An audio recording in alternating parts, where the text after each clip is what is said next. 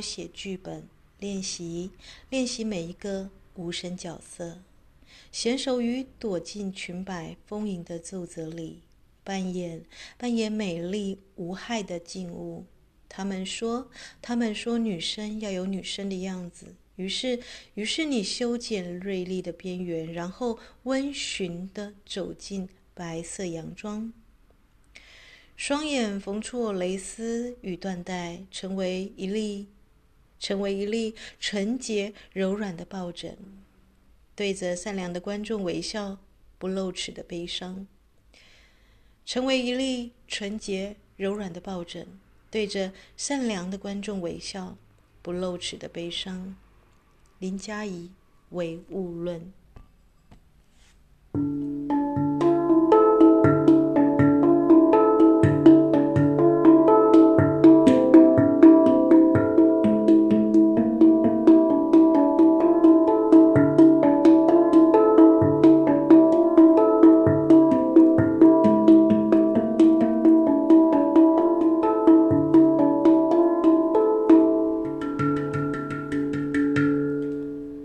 来到金陵光能学院哦，刚刚朗诵的是《唯物论》哦，就是斑马线的一个新诗集啊。那很有趣，对不对啊？因为它讲的是女生的限制，但其实呢啊，有些有些老灵魂呐、在这个人世间走得非常的低调，甚至不想被认出来啊。他非常有爱心，但老是成为家里的牺牲者、照顾者，呃、忽略了自己灵魂最辉煌的蓝图哦啊。我讲的是你吗？啊，这个阿特兰蒂斯，还有雷姆尼亚的老灵魂呢、那昨天是万圣夜，其实最早之前我好像有录过一集节目，你可以去 follow 或者是回顾我去年录的万圣节啊，这个阿特兰蒂斯沉没的前一天晚上。哈，那我昨天呢？啊，因为可能之前办经理市集，我有试出一些水晶了，我居然梦到我的水晶大师。他来托梦给我，他不希望被送走哦。很很清楚的是一个阿特兰蒂斯的水晶哦。那就在昨天晚上呢，我就点燃蜡烛啊。虽然我是属于雷姆尼亚系列的啊，但我还是荣耀阿特兰蒂斯那些这个我们说的大洪水啊，这个淹没的误用水晶的灵魂啊，说主灵们也可以。结果呢，殊不知啊，我就看到了很多这个很神奇的一个画面啊。如果你要找。阿特兰蒂斯的资料库水晶呢？它是向上的三角形，有的时候呢可能很密集。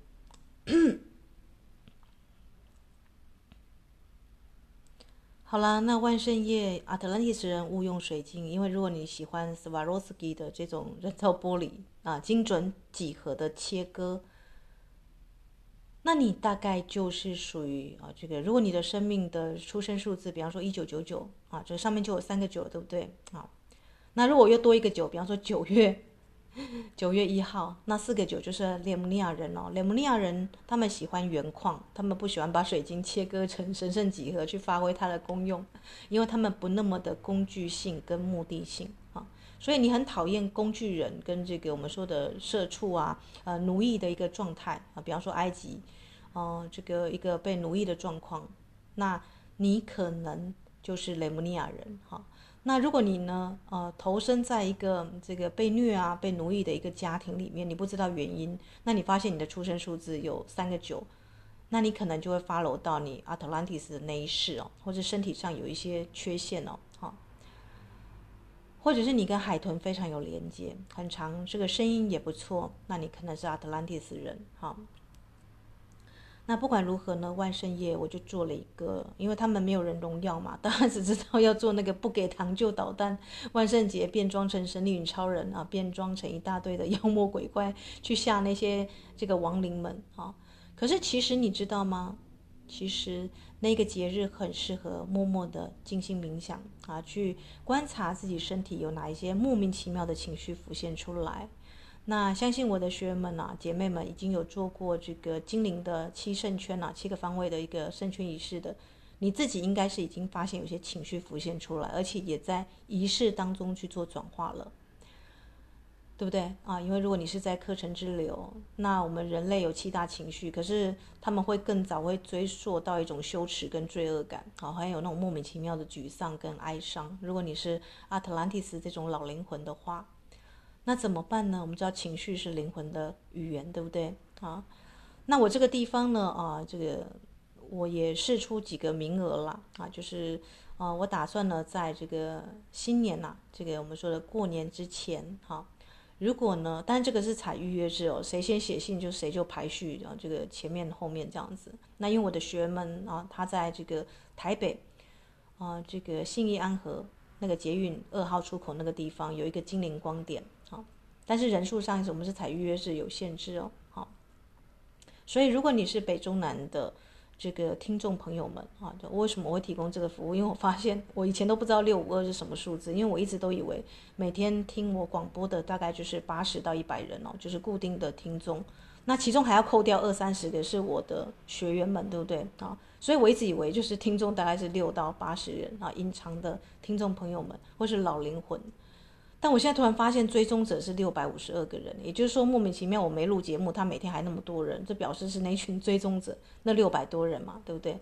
那那六百人可能有一百人可能是有关于雷姆尼亚或老灵魂的印记，不然你不会 follow 到我的广播。这其实是一个很冷门的小广播，而且是随性录的，它不是一种啊，虽然说是负啊这个就是随性的兴趣，但其实他有一些专业程度已经到一个。可能开课老师都觉得天哪，怎么那么多资料哈？因为录广播的广播主是个雷姆尼亚人啊，而且是已经忆起了自己的内事。那所以我就设计一个与伊斯塔有约的活动哦。你是宜花东的，那你就约在宜兰啊，这个有一个梦不落啊，它靠近这个罗东的林场啊。那这个店主呢啊，老板跟老板娘他们是这个非常喜欢种植鹿角蕨啦植物的。那么我们就是有植物区，对不对？那台北的精灵光点呢？啊，因为上次我们已经去启动了，所以那个地方也被圣化了，就是有很多的，啊、这个精灵的水晶啦，还有就是我们说的手串啦，还有我学员的手工业的作品也在那个地方哦。所以你看，有矿有植物，我们简称矿植，对不对？矿植。如果你已经厌恶了这个朝九晚五的上班族的生活啊。那你就可以约个礼拜三或礼拜五，看你哪个地点方便了。如果你是大老远来宜兰，那我一定请你喝一杯咖啡哦，哈，因为梦不落的咖啡很有名，或是请你喝一杯哈，这个我们说的金桔金桔茶，哈。那如果你是这个北中南，你约在台北这个金陵光点的这个地方啊，好，那么这个你的这个哦，我们说的收费呢，我会着啊，这个把这个收费的一部分啊，这个拨给我的学员当场地费哦，那他也会帮你泡一壶茶。啊，当然是茶包式的啦，因为我们不是专业的。但是你知道，你去咖啡厅讲这个灵魂蓝图，跟你有一个专门的这个很静心下来的一个个人的私密空间去讲啊，那就是有点像这个心理咨商室啊啊，是不太一样的。好啦，那所以在这个昨天点亮这个万圣节蜡烛的时候，我突然想到说，它可以有这样子的一个活动，好，那也顺便帮我的这个姐妹们推广它的一个哦，因为它的这个店才刚成立嘛。也许我们可以等到他有勇气来录广播的时候了，就是 当他的店进一段时间，他可能发现，哎，自己想要做什么会更清楚哦。好，那万圣节就像我刚刚念的安静，很多老灵魂是安静不敢发声哦，因为为什么？特别是阿特兰蒂斯人，因为他们啊，有些祭司们误用了水晶，造成大洪水，所以很多的神话一开始，包含我们 说的挪亚方舟，包含你看那个瓢溪有没有那对兄妹，人类的始祖。都是从一个惊天动地的大洪水开始的，所以阿特兰蒂斯人他们有那种这个毁灭种族的那种深沉的哀伤哦，那以至于他们呢会觉得自己不不值得去拥有丰盛，或不值得去拥有朋友，或是因为觉得自己可能啊，如果你是大祭司层级，那这个呢生命灵数都可以看得出来哦。可是这个时代需要你们，对不对？因为是水晶时代，是水平时代到来了，二零二零就开始了啊。那阿特兰蒂斯呢，就是误用水晶嘛，好，那你能不能重拾跟水晶的关系呢？在精灵光点就有很多水晶，你可以甚至都可以现场挑选，对不对？那更妙的是呢，也帮大家广告一下哦，就是这个十一月四号，我来看一下地点哦，这个地点真的要有个台湾矿物展，好像是十八届吧。那它呢，只有一天哦，大家不要想说矿物展是什么一周或一个月，没有，它就十一月四号，有没有？就在万圣节过后。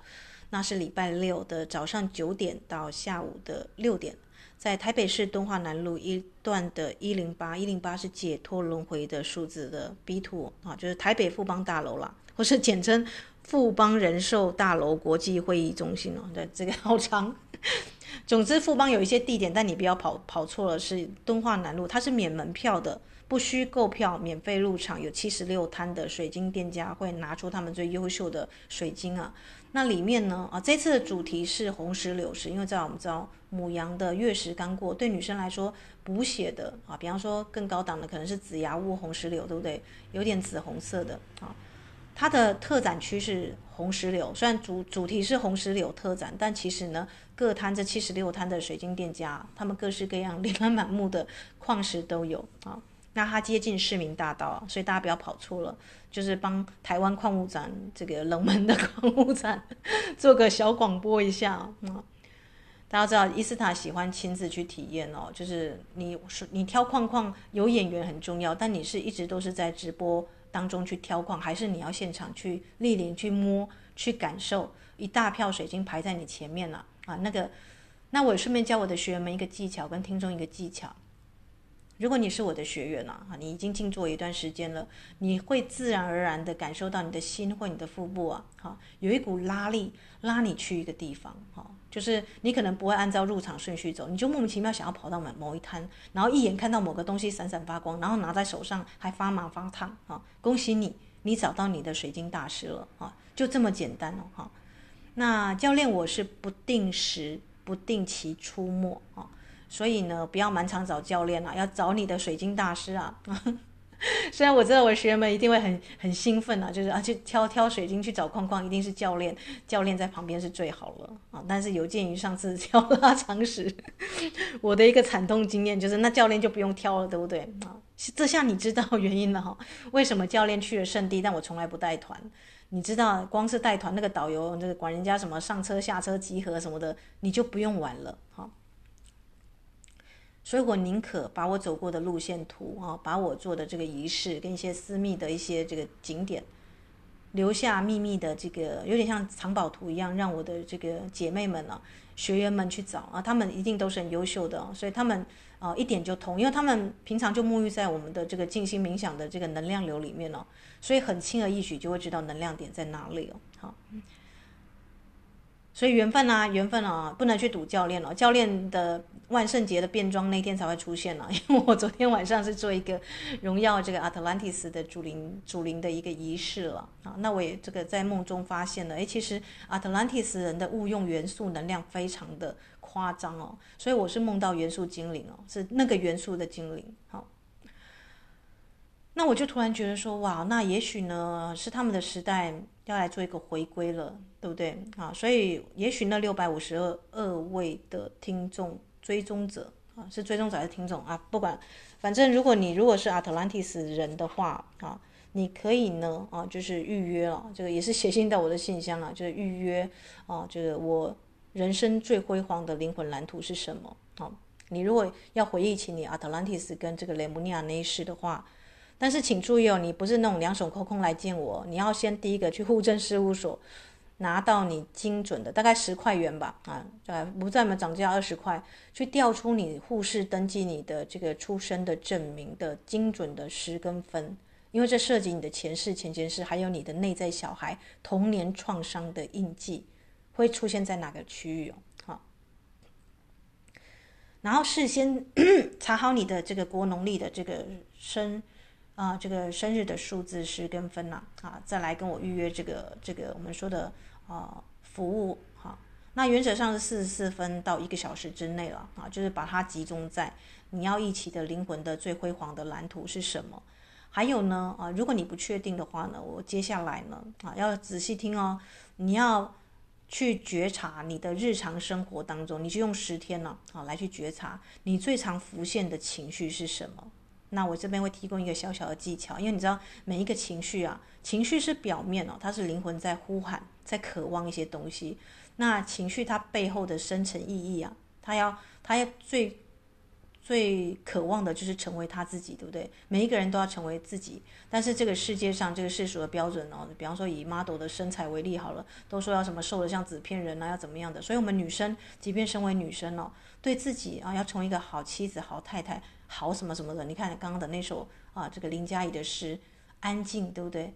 你反而是变得不能发声了。觉得自己好像无足轻重，不值得啊，甚至稍微体重有点过胖过肥，就开始质疑自己是不是不够美。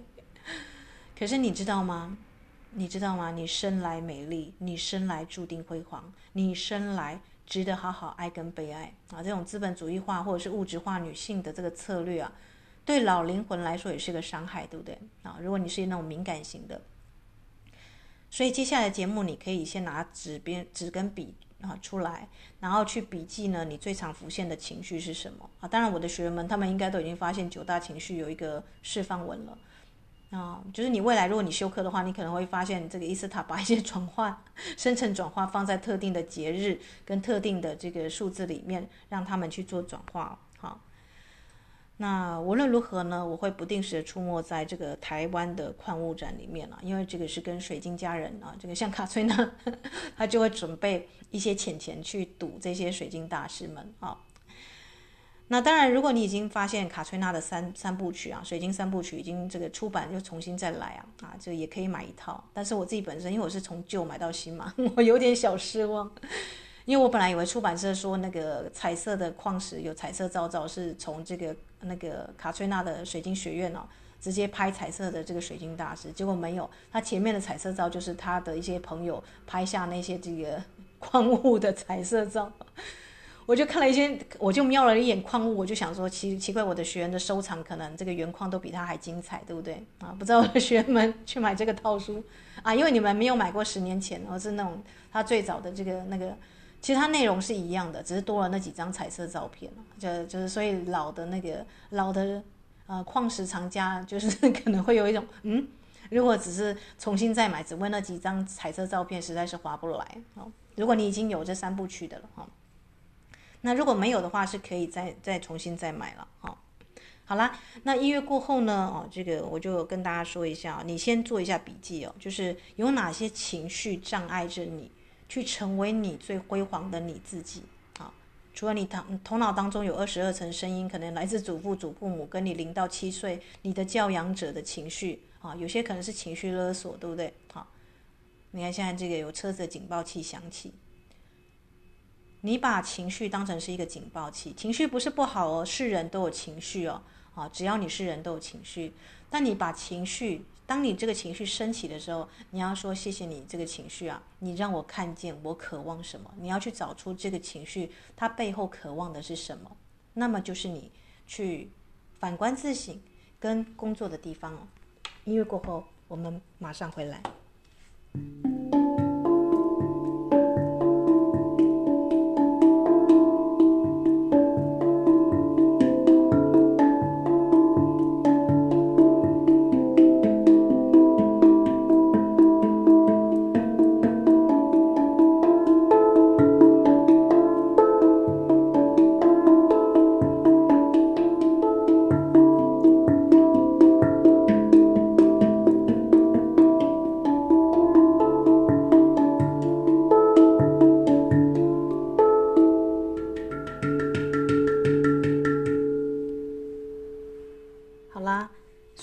装成鬼怪就不怕亡灵了吗？很难说，对不对？啊，就像我们啊，这个重新使用水晶的时候，你要知道水晶是很高尚的存有。哈、那情绪为什么说人类普遍有七种情绪啊？那其实是来自于一九七零年代美国的心理学家啊，有一个叫 Paul Ekman 啊，他发现人类有基本的情绪是快乐、悲伤、厌恶、恐惧、惊讶和愤怒。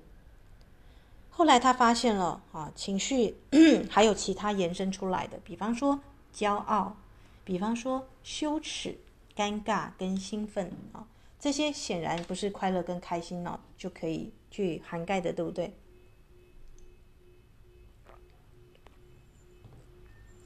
那在后来呢，加州的伯克莱分校的研究者啊，这个心理学教授啊，这个 Dahr 啊 k a t n e r 啊，凯特。凯尔特纳 开始现在翻译就是这样翻，很复杂的团队就发现，其实人呐、基本上有七十二种的基本情绪哦，远远超过什么六七种哦。所以他们呢，还把那个鄙视、愤怒、罪恶感、自豪、宽慰跟失望这六项呢，啊，归纳出啊，延伸出去啊，发现人类可以辨识的情绪高达二十七种啊。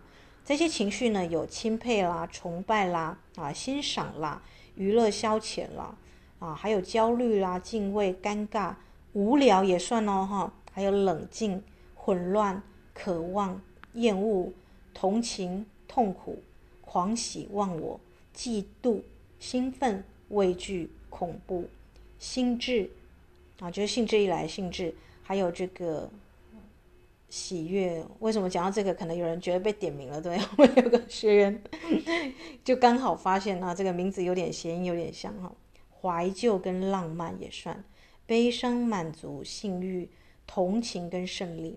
可是这个它细分这么多种，有其他心理学家说不太不太对哦。这个情绪基本上你不能那么的把它分类出来啊，因为它其实是一种，呃，它会有一个情绪梯度，而且情绪它会交错反应哦。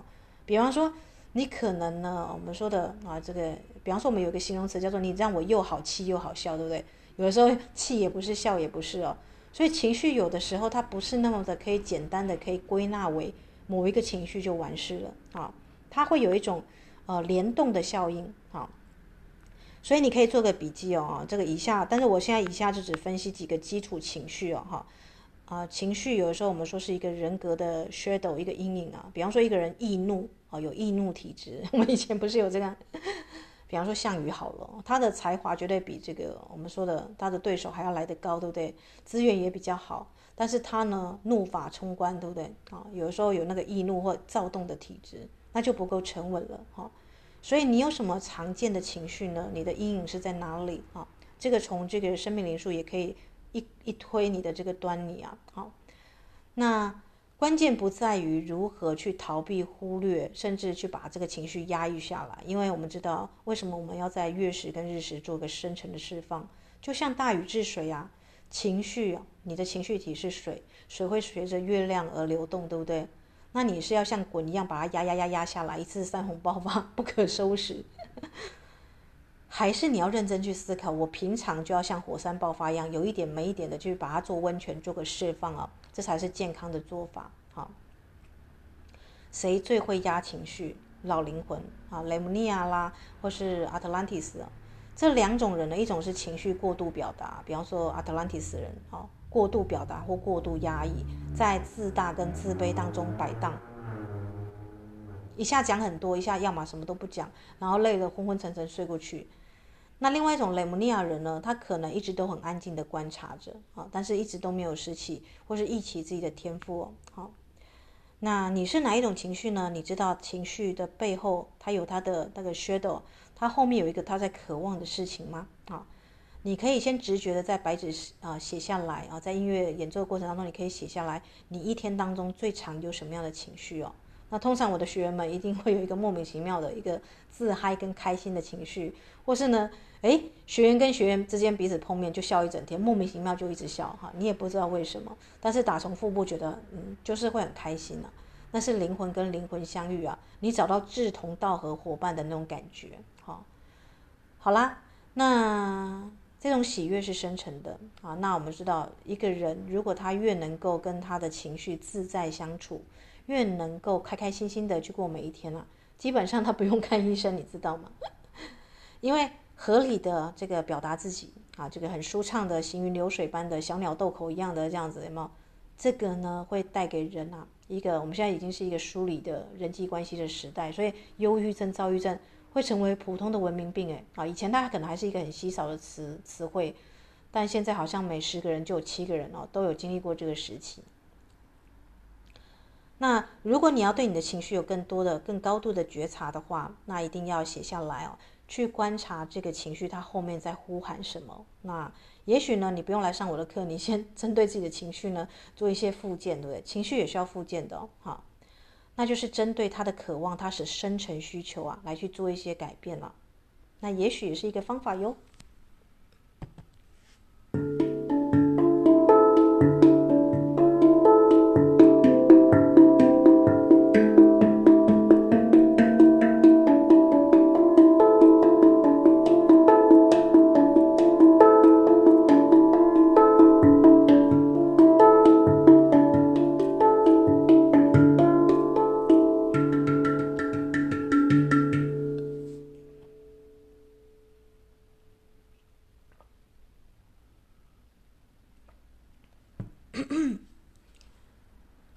我现在观察那个警报器好像不响了。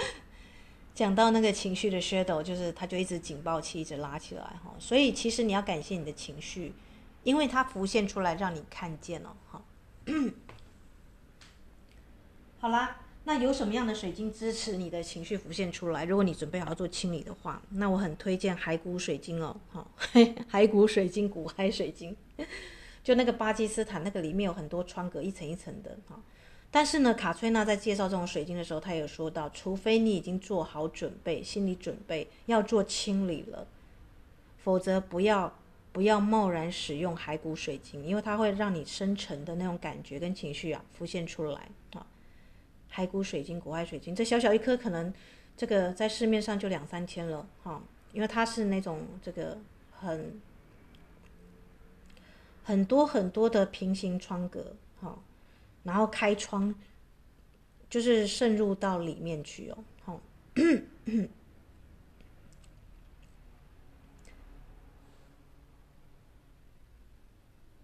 但是教练，我们我们如果。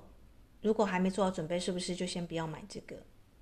恰恰相反哦，你可以先买一颗起来，然后先不要不要握着它冥想。等你准备好的时候，日月食的时候，你觉得哎，你已经可以这个做仪式啦，或是静心冥想，把它清理的时候，再把它拿出来。然后要可能要两三天的连假，让你自己放松去体验，让这个情绪流啊经过哈。因为如果你是在那种很密集高压的工作上班的环境啊。我就不建议你去做深层情绪的清理哦，好，所以要预约伊斯塔来去这个找自己最辉煌的生命灵魂蓝图的人，哦，我建议大家你就是可能是前一天跟公司请假啊，我们就是三跟五或是到六的时间了。可恶，伊斯坦，你为什么不要六日两天呢？哦，我跟大家说，就是虽然已经嫁为人妻了，但但我还在约会中。我的 partner 可能会跳脚，你知道吗？因为前面两周的时间就是在那个拉长时，还有开店的时候，太太都不知道跑哪里去了。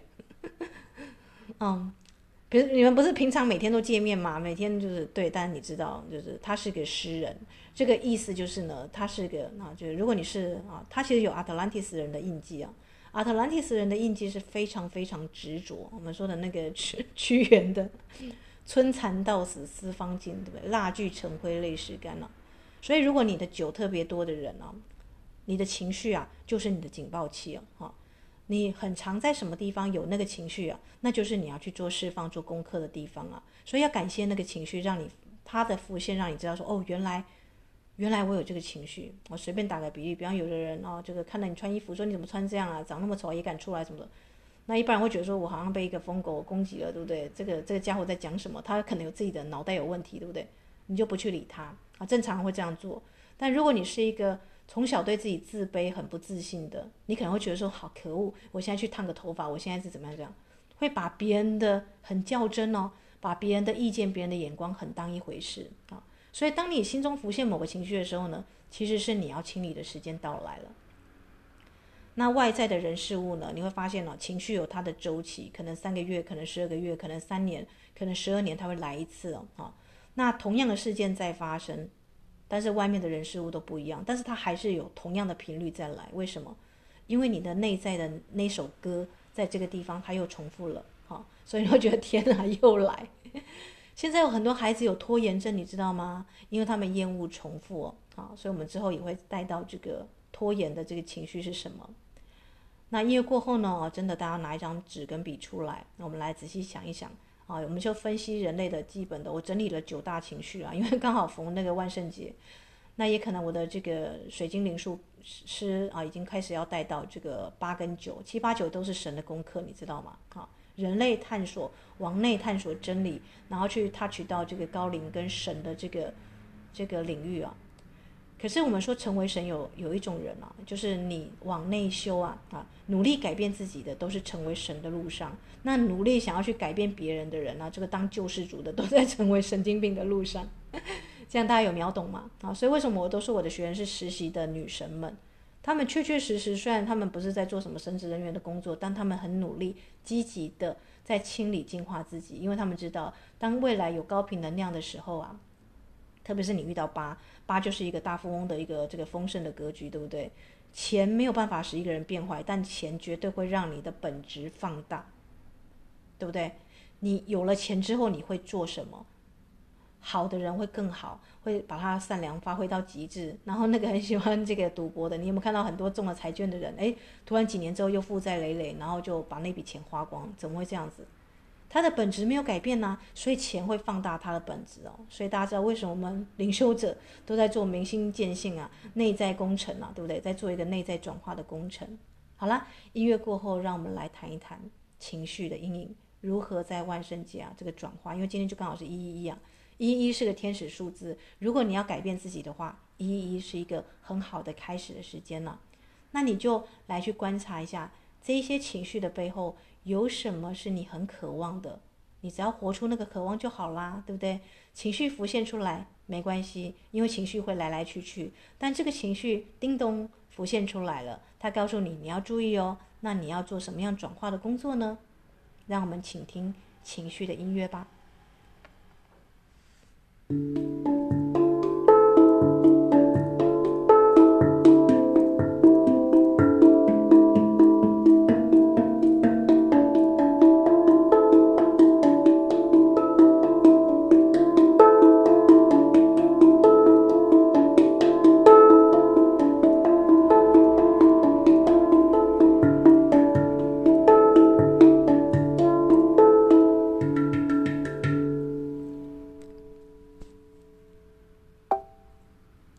情绪会交错反应，所以你可能常发的或连带的情绪可能是一两种一起哦，哈。那我们先来讲一下啊，人最常遇到就是恐惧，对不对啊？因为你恐惧，有的人什么事都往最坏的地方去做打算。你有没有那种爸爸妈妈，任何事情我往最坏的去想，它发生了没那么坏，我就还可以接受。哎。可是这是一个很局限性的想法，你有没有去注意到？所以如果你 有这种爸妈的话，你要先举手哦，哈，那就表示你很常活在一个过度保护自我，然后常常怀疑东怀疑西、恐惧的一个啊，戒慎恐惧的一个这样的一个过程。戒慎恐惧用在一个地方最好，就是我们说明心见性啊，有没有自己也没有太自大的一个场合，有没有？这个是很好的，但用在规划你未来要创造你人生蓝图的时候，这就是很绑手绑脚的过度恐惧，对不对？比方说啊、这个 SARS 或是这个 COVID-19 一来啊，你觉得没有戴口罩就会死，或是自己很常被传染，绝对会那个，啊、这就是莫须有的恐惧，对不对？恐慌症，叮咚，有恐慌症的就听过来啊。战跟逃呢，是人类祖先面对某种危险的威胁的时候呢，会触发这个这个肾上腺素的一个反应，对不对？会那这个战跟逃，对不对？可是恐惧呢？它其实是介在于你有我没有，或是我可能会失去啊，这种瞎操心了啊。可是世界上百分之九十九点九是其实跟你无关的耶，是跟你无关的哦。别人没有及时回复你，你就觉得他是不是对我有什么奇怪的想法，对不对？可能因为他正在忙，可能他因为错过了，或是他正在这个上班，有没有？可能他觉得那是小事啊，对不对？也可能他有社交恐惧，哈。所以大部分的时间，人们是没有恶意的。如果你只是因为一个对方没有回讯息，你就在那边担忧的两三天，那你的烦恼跟你的担忧就是一种过度的猜测，哈。所以你不是被你的事实困住了，你是被你的情绪跟你的想法所困住了，啊。所以恐惧的人，你要做的事情就是你要培养你的自信跟恐惧啊，啊啊不，自信跟勇气，因为你会那么多的恐惧，就代表你要突破一层又一层的框架去实现。你的自信跟你的勇气啊，比方说你修了那么多堂课，你却一直担心说我讲的不够好，所以我都一直不去实习当实习老师，甚至当当个班长，我都觉得啊自己当不好，那就是你要突破的地方啦，对不对？好，那很胆小的人，他会觉得说这世界是公不公平的，上帝是不存在的，不然他怎么设计这么黑暗的世界跟社会？那我随便来一个反问好了，你觉得如果上帝要培养你的耐心，他会直接给你耐心，还是会创造培养耐心的情境跟场合，让你去发现哦，原来我可以培养耐心？如果上帝要让一对恋人相爱，他是创造让他们相爱的场合，一直不断的向左走，向右走，但两个人其实都在同一个场合，像吉米的那个绘本，只差也没有认出对方来。他会创造那样的场合，还是让他们一开始就爱得天荒地久这样子？呃，教练不要这个剧本，我们看不下去。很少电影一开始就男女主角就爱得天荒地老这样子，然后没有起承转合。所以，当你觉得人生不那么一帆风顺的时候，其实你要去思考，那个不一帆风顺有它的迂回的美感，哈，那个美感就是我们要去体验的，啊。所以，你觉得上帝会给你，给你直接给你勇气，还是让你去锻炼胆量的机会？当你在恐惧、在局部不成、在觉得自己做不到、觉得啊，算了，还是放弃好了，恰恰是这个地方，叮咚，你的恐惧最大的时候，就是你要去跨越的时候。比方说，你其实一直想要去周游列国，去环游世界，可是连去个日本哦，就是这边想东想西啊，可能想自己穿得不够完美啦，已经是团游喽，跟姐妹出去喽，还在那边在意说，哎，我的身材呀、啊，我的什么什么，这就是很明显的，就是你自己给自己过不去的坎嘛，对不对？好，所以你的情绪在哪里？那就是你要去突破的那个点了。好，这只是一个，就是用。恐惧来做一个恐惧，它的背后的在渴望的，其实他想要更多的自信，更多的勇气，那就去做吧。行动大于想象啊，不要做这个思想的巨人，行动的侏儒。你如果想东想西想很多的人，怀疑东怀疑西的人，你缺的就是行动啊。不用问为什么，就是去做。我们一般一般都会想到说，我要想得很完美才去行动，对不对？可是你行动的时候才发现，哎，这个市场这个时间已经过了，对不对？所以其实一般的行家都是边做边调整啊。你的产品不是设计到百分百才出来，你会有个试水温的试营运时期，然后按照你的这个顾客的这个想要啊来去做调整，这个叫做这个叫做活在当下，对不对啊？所以恐惧的人其实没有活在当下，他们的这个身体的能量是往上漂移的，是集中在脑部的。好，要注意哦，好，要注意。音乐过后，我们来谈第二个愤怒。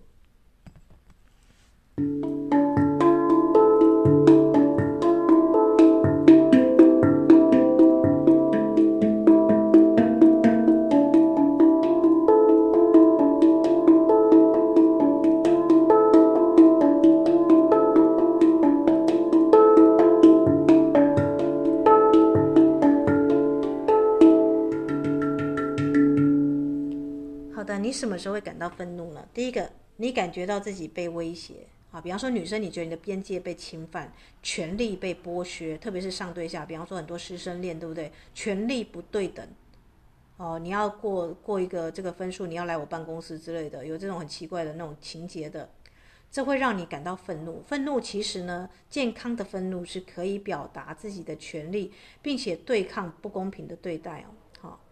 可是愤怒有的时候你会因为假想敌为了自我保护而攻击他人啊，比方说很现在很清楚的就是以牙战争，对不对？那虽然呢这个呃这个以色列遭受到攻击，可是你有必要反击的时候把对方的老弱妇孺一次都把他用战争不人道的方式全部歼灭吗？你的境内的这个老弱妇孺受到攻击哦，我们知大家是知道的，但你在反击的时候，你也要把对方境内的老弱妇孺把它做无差别的攻击嘛？这个地方就是。需要去思考的地方哦。可是愤怒，我们知道一把愤怒火能够火烧功德林啊，你就看不清楚事实的真相，对不对？好，所以大部分你感到愤怒的时候，第一个，你人家侵门踏户，你的边界、你的利益受到侵犯。可是你要想想看，你的利益受到侵犯是一时的呢，还是其实你一直在剥夺他人的利益？比方说，我们说那个加沙走廊，诶，他也给人家封了那么久了，对不对？而且人家进出很不方便了，好。所以你其实也是长期，你有在侵犯到别人的权利，人家才会做这么啊、恐怖组织才会这么样的一次反弹那么大，对不对？所以不是说你会发现哦，事情有两面性，它不是绝对的善或绝对的恶啊。所以当你在愤怒的时候，你要去思考一下，你是真的实际利益受到侵犯了，还是这个事情跟他人啊他们的表现啊没有按照你的期望来进行？就是你，你脑中想的是虚拟的利益，不是真实的利益哦。再比方说啊，最近不是经典奖出炉了吗？我的 partner 正在抱怨，他喜欢的作家没有上，然后有些这个没有出过一这这没有出过三本书以上的还在当评审哦，他觉得这根本就是乱来，对不对？好，那我就跟他说，哎呀，你与其呢去因为这个这个去愤怒啊，你不如去思考如何改变改变事实来实现你的愿望。你可以第一个认真写你的下一本书啊，对不对？或者是呢，去接受啊，事情是这个样子。比方说，我们现在就看到很多今天讲评审，或是很多人就开始写投诉信了，对不对？他有在爆发，在酝酿，对不对？啊，所以你看看啊，如果一件事情它是失衡、是不不公平的，它一定会在某方面呢，啊，就是会被听见这个声音呢。合理的表达是好的哦，好。那我说的，我们另外一种说的是负向的这个愤怒，比方说老一辈的老爷爷老奶奶很常在生气，然后他一生气呢，一情绪勒索，他下面的子孙们就点点有没有啊？比方说我一定要去某个宫庙拜拜，一定要全家一起去旅行，这样子把全家都情勒在一台车上，这样子，这个就不太妙了，对不对？啊，权力无限的上上纲这样子啊。当下他的愤怒会得力，比方说他的孩子啊，他的这些这个媳妇们可能会因此而退让。但是呢，你要知道，有有科学家做实验哦。当这个母亲在愤怒的时候，她只要愤怒超过五分钟，她在喂婴儿喝奶，那个奶就变成有毒了耶。好，所以一旦你愤怒，记得，一旦你愤怒，你就在吞农药。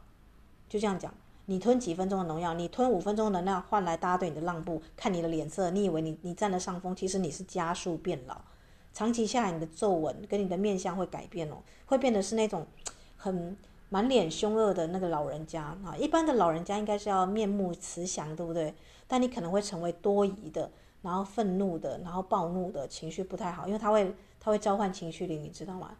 你越常使用哪个情绪去勒索别人，那个情绪灵啊，他就越常找向你。所以有时候你莫名其妙，你本来这样想说，我演个戏啊，愤怒一下给我先生看好了。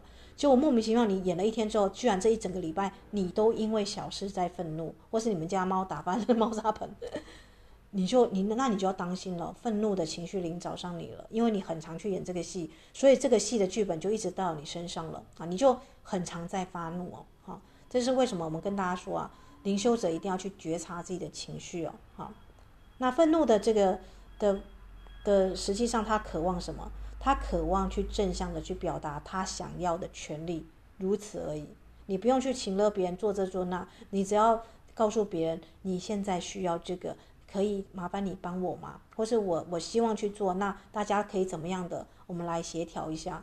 你不能只有顾你自己的利益，你忽略了你的可能是我们以刚刚那个老奶奶为例好了，她要去某个宫庙挂香，你可不可以跟你好姐妹去，大家出点钱，然后你就是跟你。志同道合的姐妹去挂香，不用全家人都陪你去挂香，因为你拜的那个神，大家也许没有那么的喜欢，对不对？或者没有那个时间陪你去，他可以有个折中哦，好，这才是合理的表达自己哦，好。那等一下呢，我们就来讲嫉妒啊，像现在经典讲，我觉得我完全哈哈大笑，不以为意。为什么？因为当一个人他已经有一些足够的奖项，或者他有足够的自信的话，他就会不会把。啊，这个把奖跟名利看得太严重哈、特别是一个我看我观察过古今中外的作家，你看苏东坡好了，他同时是思想家，也是书法家，也是艺术家哎，那他不会，他君子不器啊，这孔子有说过，一个君子他不会局限在自己一定要是在某一个身份上啊。所以你这个人的能量场应该大于你的作品。很多作家都搞错方向了，觉得我要写出传世的作品，然后我的作品是我的孩子，稍微被批评一下就就得得得。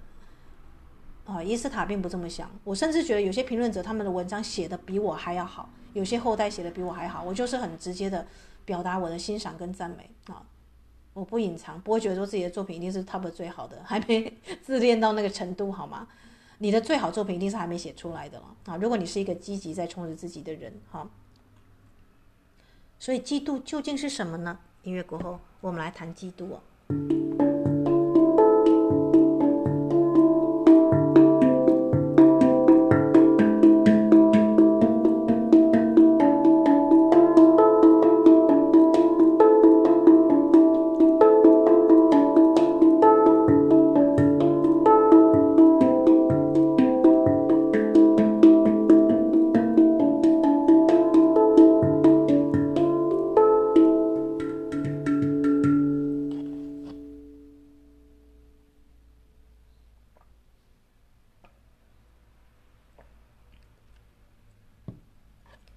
一讲到嫉妒呢，其实最好的例子就是狐狸的酸葡萄心态啊，那个也没那么好吃，我吃葡萄就好了啊。那比方说，金钱是万恶之源，那些富翁啊，都是不劳而获的富二代，赚的都是肮脏钱、贪心钱。叮咚，如果你是一个匮乏的人啊，或是你们家都从事农务的话，对于富翁啊，你的看法是什么啊？哦，要省一点，赚钱很辛苦，要省省花啊。啊，我出身不好，不可能成为有钱人。哎呀，我不配拥有这么多金钱啊！所以你就在批判那些富有的人，那你就离富有越来越远，离财富自由越来越远，对不对？好，所以呢，如果你凡事总是做这种最坏的打算，你会去这个酸葡萄心里 见不到别人好。嗯。那你就错过了致富的一个。你有没有注意到世界上的首富跟大富翁，他们有一个豁达，不会计较小事情，不情绪化，遇到事情也不怕事啊啊！就算有情绪，也很快就释放。你有注意到他们理性的那一面吗？你有注意到富翁跟富翁之间呢、会强强联手来去啊这个创造他们的集团吗？他们的商会，对不对？在控制国家的不是政府，不是领导者，诶，这些政党们他们要投票选候选人，他们需要联络的是财团。你有看到吗？为什么财团才会滚成团？哦，所以当你一旦嫉妒哦，一旦去批评对方的时候，你就看不到他们是如何有效的去经营他们的谋略、他们的模式哦。好，你反而会忽略掉真实的事情。好，那嫉妒呢？当你嫉妒一个人，你要去思考，他想他的什么特质是你想要的？那你嫉妒的东西有你渴望得到自己没有的东西哦，而这可能是你过去你没想过，你其实是想要的。与其去嫉妒，不如转化为欣赏啊，激励你去行动、改变跟追求。你讨厌有钱人，为什么有钱会让你这么的刺眼？你自己也有钱看看嘛？哎，有钱之后你就觉得哎，好像也没怎么样哦。好，以以教练为例了。就是我以前都觉得说那种腹有诗书啊、气自华、学富五车的这个教授啊，很吸引我，对不对？啊，当我实际去念个那个啊这个博士的时候呢，哎，就还好啊，对不对？啊，他会有一种自信哦啊，比方说当我的 partner 在抱怨这些这个评审的时候，等等等等等，然后我就看到有个评审，差不多跟我一样年纪哦，啊，也是念这个这个可能是很前面的这种博士，我就不会把他的这个意见当圣旨，我就可能会觉得说，哎，不过尔尔这样子。这样大家理解吗？好，因为当你有的时候呢，你就不会去嫉妒，或者是去觉得对方的这个意见就是真理啊什么的，不会啊。好，你反而会努力改变跟努力争取啊。比方说呢，像教练啊，也曾经当了这个几年的评审啊，你会在你的岗位上啊，充实跟精进自己啊，就想说，如果哪一天我评到这个奖，哎，说不定哪天还真的被我选到了当了这个奖。如果我来当这个评审的话，我要怎么样更合理、更客观，而且能够更公正一点？哈，就是见不贤要内自省啊！哈，那么你就转化这个嫉妒的能量啊，作为一种正向的改变自己啊的一个积极性。哈，好了，那我们再讲到这个时代最大的就是忧郁症了。哈，忧郁症其实是悲伤成疾啊，悲伤已经很久的一段时间了，悲伤是。你感到自己正在经历一些损失哦，好，从而令你抽离啊，所以你想要透过哭泣啊来去寻求安慰，或者是去治疗自己哈。所以忧伤啊，忧伤、忧郁跟哀伤，它的背后是渴望跟人深度连接，不是泛泛之交哦，不是普通朋友哦。当你感受到悲伤的时候，你要了解自己是为了什么而难难过跟伤心，失去了什么？哈，也许你失去了你的爱人，也许你失去了朋友，也许你失去的是你的精华啊，这个黄金岁月，这些都是不可逆的。但你可不可以慢慢的呢？啊，去找到跟你志同道合的朋友，来支持你，来陪伴你，来安慰你，来一起前进啊。这个就能够缓解你的忧伤哦，所以有时候为什么人家说，其实我都看了心理医师那么久，为什么我无法去治愈自己？很简单，因为心理医师你花钱请他来听你，啊，你会感觉到他跟你不是在同一个平面的平辈的可以倾诉的啊。所以欧王亚龙有一本什么诊疗以上的谎言嘛，对不对？很多病人看心理医师没什么好讲的，就开始就是掰，对不对？啊，反而离真理越远了，哈，所以。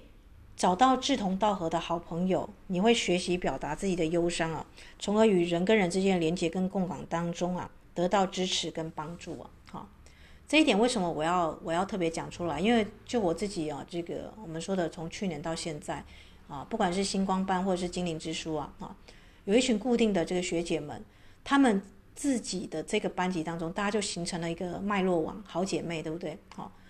突然之间他们就丰盛了起来，因为你不是单独的一个人去面对你人生的课题，你有一票新的好姐妹，那每一个人呢都各有所长，对不对？我们知道三个臭皮匠胜一个诸葛亮，何况我们可能一次开班就十几个，那十几个那就是一一捆筷子，怎么折都折不断，你知道吗？那形同一颗木头啊，这个我们说的年轮的那种，只是它是很多数的那个啊筷子集合在一起。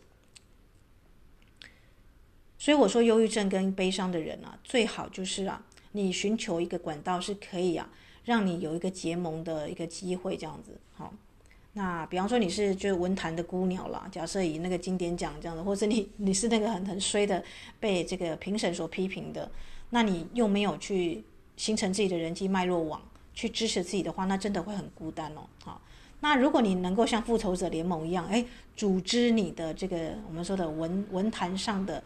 好的盟友哦，他是善良正直的，而且是人品你信得过的，因为人品是地基，你知道哈。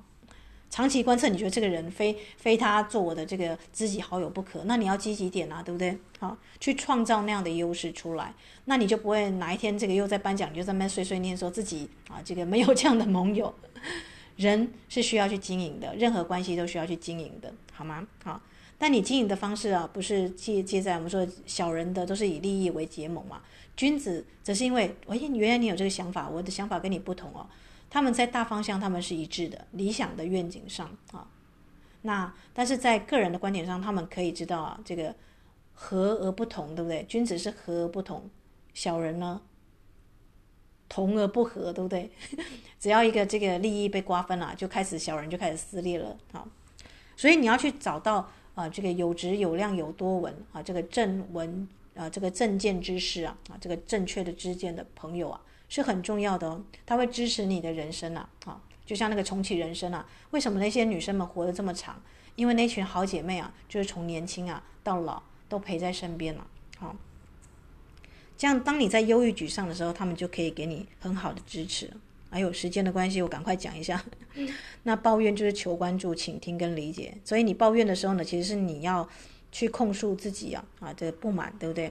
其实你是背后是希望对方能够抽时间来陪你，所以你要练习如何直接将真实的需求告诉对方。你有发现很多婆婆妈妈们都很容易抱怨，可是你会觉得说很奇怪，在事情的当下，你为什么不讲呢？不表达你的意见呢？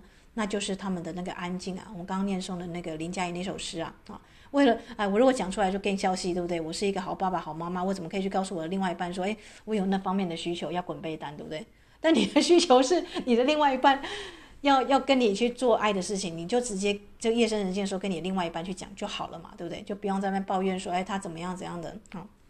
所以练习直接将真实的需求直接告诉对方是很重要的哦。好，那另外一个就是厌恶了，厌恶就是重复的模式出现，或者是你知道这个东西是令你反感的拖延症了，好。所以你可以把它视为啊，你要突破跟创造新的模式啊，能够 cover 盖平过去哦，啊的一个小闹钟哦，哈。那羞耻跟罪恶感哦，我这个地方注记了一下，你有没有注意到？其实它都是跟身体相关。比方说你的身体啊，几岁被谁摸了，或是那个呃谁啊，这个靠近你，这个没有去问你，你就感到愤怒，然后之后感觉到很深的罪恶感，因为当当下你没有表现这个愤怒，对不对？啊。啊，今天早上我才问我的这个 partner 一个问题哦，你觉得英年早逝，一个一个年轻人很早就死了，叫英年早逝，那老人呢？他说老人他不知道怎么形容诶，这样。我说老人呐、啊，如果他要真正的觉得无憾离开这个世界啊，他要不是物尽其用哦，是身尽其用哦。啊，你有发现那种羞耻感跟罪恶感跟身体都有相关？比方说你的身体被谁摸了一下，或是被谁这个有色的眼光看了一下，对不对？所以你能不能？把这个当然是一个情绪小闹钟哦，好。比方说，你学会深沉的拥抱啊，学着带着意识啊，接纳跟爱去拥抱你的爱人，拥抱你的好姐妹啊，这种啊，这个肢体的碰触啊，啊，它会安定你的神经系统，降低你的压力荷尔蒙啊。无论身体，或是你摸你的毛小孩嘛，如果你觉得这个好像有点性骚扰，会发展成不可控的关系的时候。你就摸你们家的小毛孩嘛，对不对？他你的小毛孩会回舔你，也会抱抱你哦，对不对？啊，所以无论你的身体储存了这些内海，储存了多少伤痛，只要你跟他人建立了啊这些这个很深沉的啊，真正你的身体被深沉的欣赏了，被拥抱了，被吻过、爱过了，那你什么时候离去，其实都没有遗憾，你知道吗？啊，因为身体储存的压力跟那种这个能量就会被释放掉。好啦，最后我来念这首诗啊，叫做不重要啊，不重要哈。最后，当我的 partner 在抱怨这个经典奖没有没有如实的去完成他想要的时候呢，我看到哎，台积电啊啊，这个二零二三年有一个年轻的小姑娘啊，叫杨琦珊啊，她写下了这个不重要，所有情绪都是不重要的，重要的是你看到情绪后面的渴望了吗？好，就让我们用这个来做一个结束哦。不重要。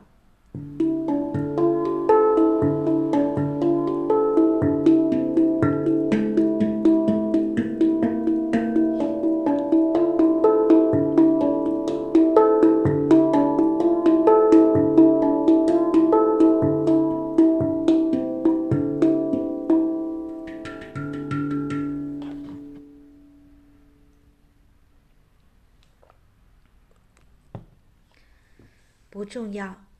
当我们走进森林，方向就不再重要。阳光和月月色，没有规划道路，漫步、停留、折返，跌倒了，成堆的树叶会接住你。不重要。当我们走向大海，是谁就不再重要。用泡沫沟通，海浪问候，你可以像鱼一样，不懂什么是眼泪，躲进深海，静默和忽视。一一给你真正的拥抱，不重要。当我们走越沙漠，时间就不再重要。风会稳去脚印，远方只是蜃楼。就地躺下，就地躺下，仰望满天的星斗，用尽一生，用尽一生，只为做个好梦。不重要。当我们伫立在城市。在听不清自己的喧嚣中，一切就都很重要，重要到，重要到什么都不重要。当我们伫立在城市，在听不清自己的喧嚣中，一切就很重要，重要到，重要到什么都不重要。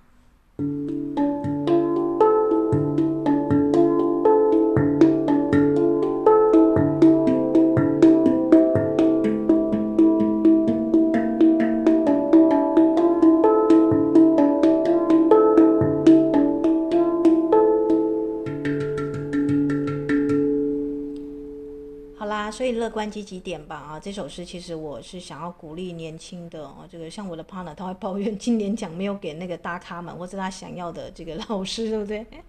可是像我呢，反而会看到，哎，其实有一些新的奖、新的声音出来了哦！那个诗啊，写的简单而真挚啊，好，所以不重要，对不对？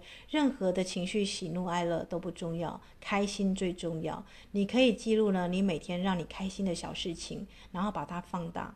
让你成为一个快乐，我们说的吸引开心的体质哦。好，好啦，那呃，如果哦，那我节目还是要写于斯塔有约啦，对不对？那你就私下写信给我，这个，那我是不是要定服务费？我有讲服务费吗？好啦，如果你是那个呃，这个六六百五十二个追踪的听众或长期听众啊，那就是三八八零，好，就是三千八百八十块。就是呢，呃，一次的这个服务费用，但我们要现场哦，因为有时候你想问的问题跟你的高龄想要让你看见的问题是不一样的啊，所以这个是现场的，我们要预约一个时间呐。那台北的话呢，我们就约在这个信义安和二号捷运这个地方的精灵光点啊，跟这个矿物在一起。那如果你是那个宜花东的听众朋友们，我们就约在这个林场附近的这个梦不落国啊，梦想不落的地方。祝福大家有美好的一天。Thank you.